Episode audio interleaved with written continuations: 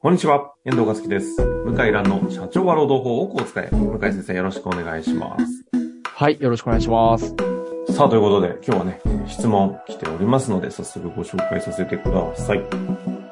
今日なんですけども、えっと、社労士事務所のですね、事務職の方ですね、はえーい。 40代の方からご質問いただきました。ありがとうございます。はい。えー向井先生、遠藤さん、こんにちは。いつも勉強になる放送をありがとうございます。私は社労士を目指して勉強を長らくしていますが、このポッドキャストに刺激を受けて、資格取得後は独立して、ロームコンサルを目指す決意をしました。目標を持つきっかけをいただき、ありがとうございました。ということですよ。はい。そして、2ヶ月かけて、向井先生のポッドキャストをすべて拝聴。とんでもない量ですけどね。 とんでもないですね。 2ヶ月ですよ。仕事できたのかなっていう量ですが。えーその中で向井先生がかなり多くの媒体から情報を得て見えることに感心しております。日経、ツイッター、労働新聞などなど、お忙しい中で一体どのような時間に、また情報源としてどのような媒体で情報収集をされているのかご教授いただけないでしょうか。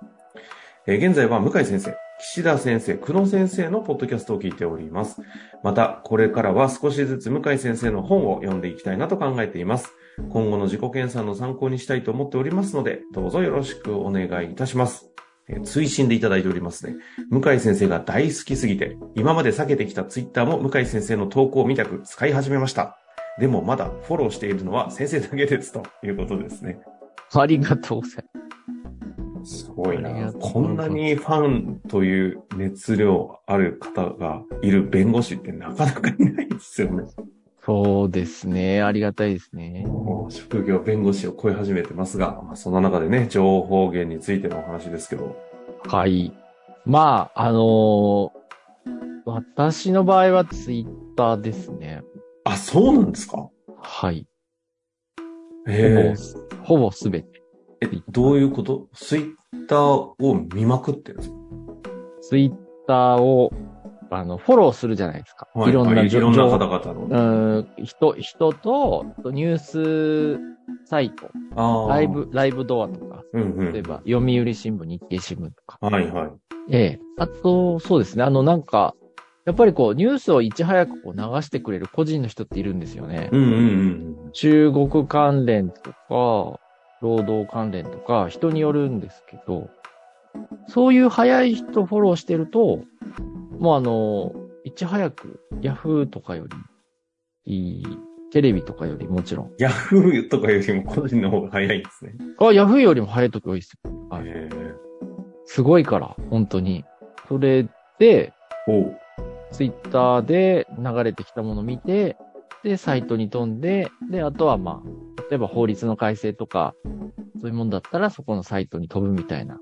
えな、な、なんつうんですかね、その、うーん、なんつったろうな、まあ、そうですね、だそそういう一般的なやり方ですよね。うー。んはあはあはあ。あ、そういうことなんですね。本当だ。はい向井先生。あ、でも向井先生、大体、この話初めてしますね。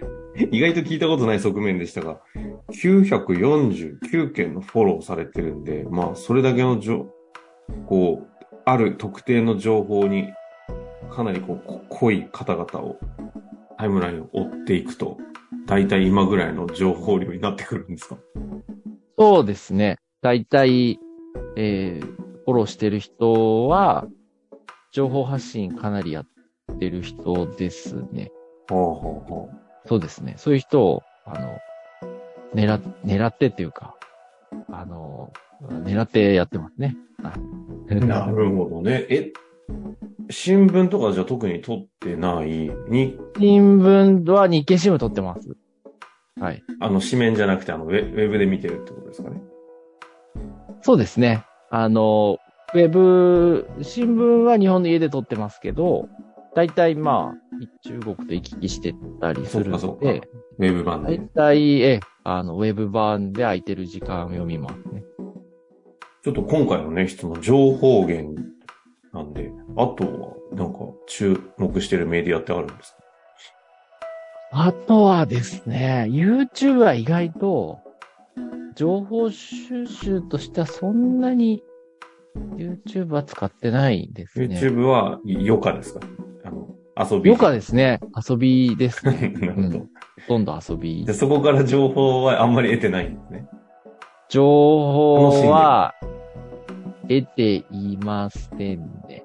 ただ、向井先生の場合、私からの側面から見ると、YouTube 見るけど、裏側のマーケティングの仕組みとか、こう、発信の方法とか、なんとなく見ちゃってるんで、結果的に参考にされちゃったりはしてますよね。楽しんそでうです見かてねるんでしょうけど。まあ結果的にそうかもしれないですね。仕事に関係あるかどうかを考えちゃうかもしれないですね。ええ。まあ、情報源ではないんだ。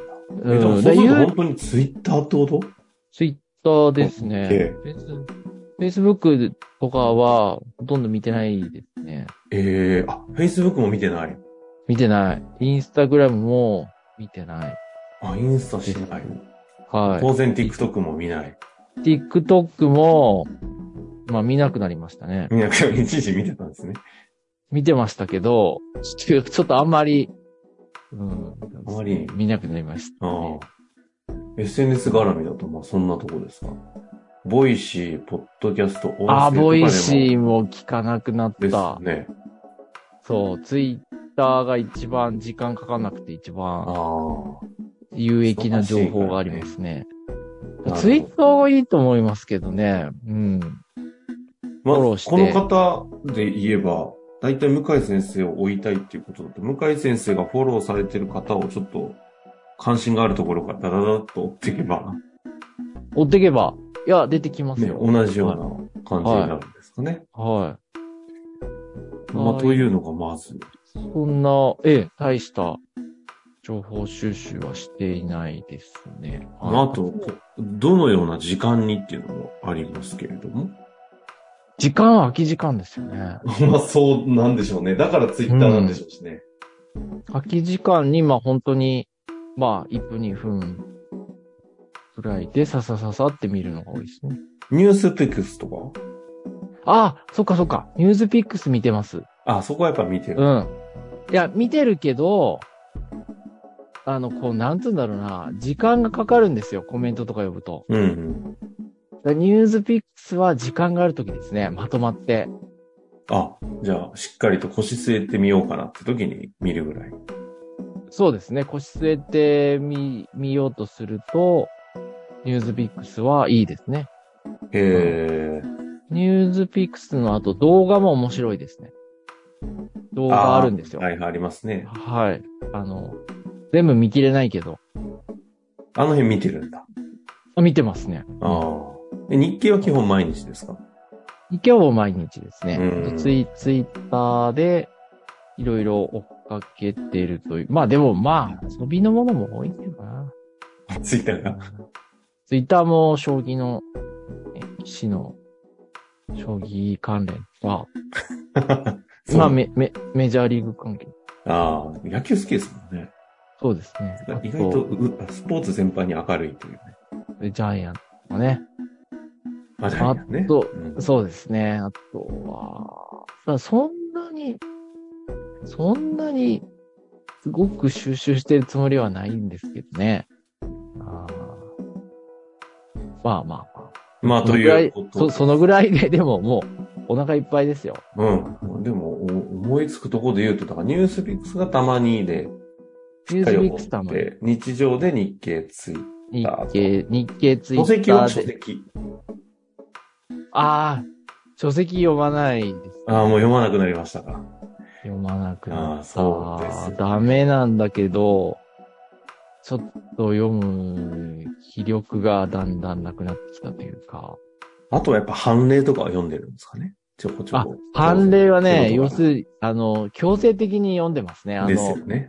ニュースレターを毎月書いてたり、雑誌に投稿、原稿を出したりしてるんで、ああ、強制的に探したり読んだりしてますね。なるほど。そこはがい。一つポ、今のところがしょポイントになるかもしれませんね。向井先生としてはツイッターと日経を毎日抑えながら、固まったちょっとこう有料コンテンツとしてニュースピックスを見たりしておるとそうですね。いう中で、多分情報発信を必然的にこの番組もそうですし、あらゆる箇所でする場面を持ってるんで、多分結構かもう無意識でどんどん情報取ってっちゃってるんでしょうね。どうせ発信し可能性あるないんでね。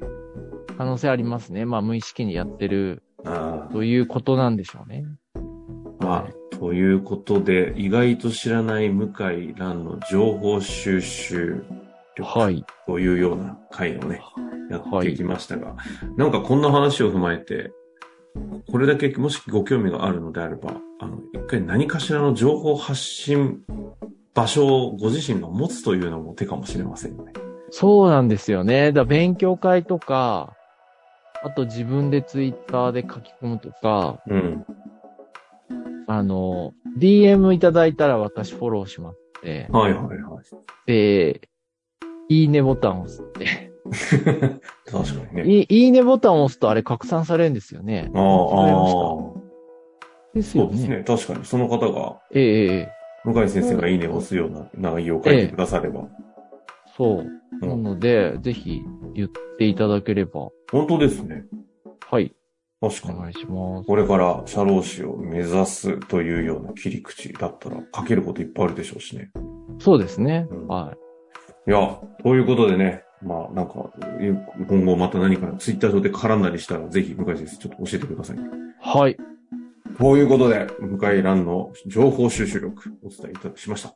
まだ何かこういった質問ありましたら、ぜひお寄せいただけたらと思います。向井先生、ありがとうございました。ありがとうございました。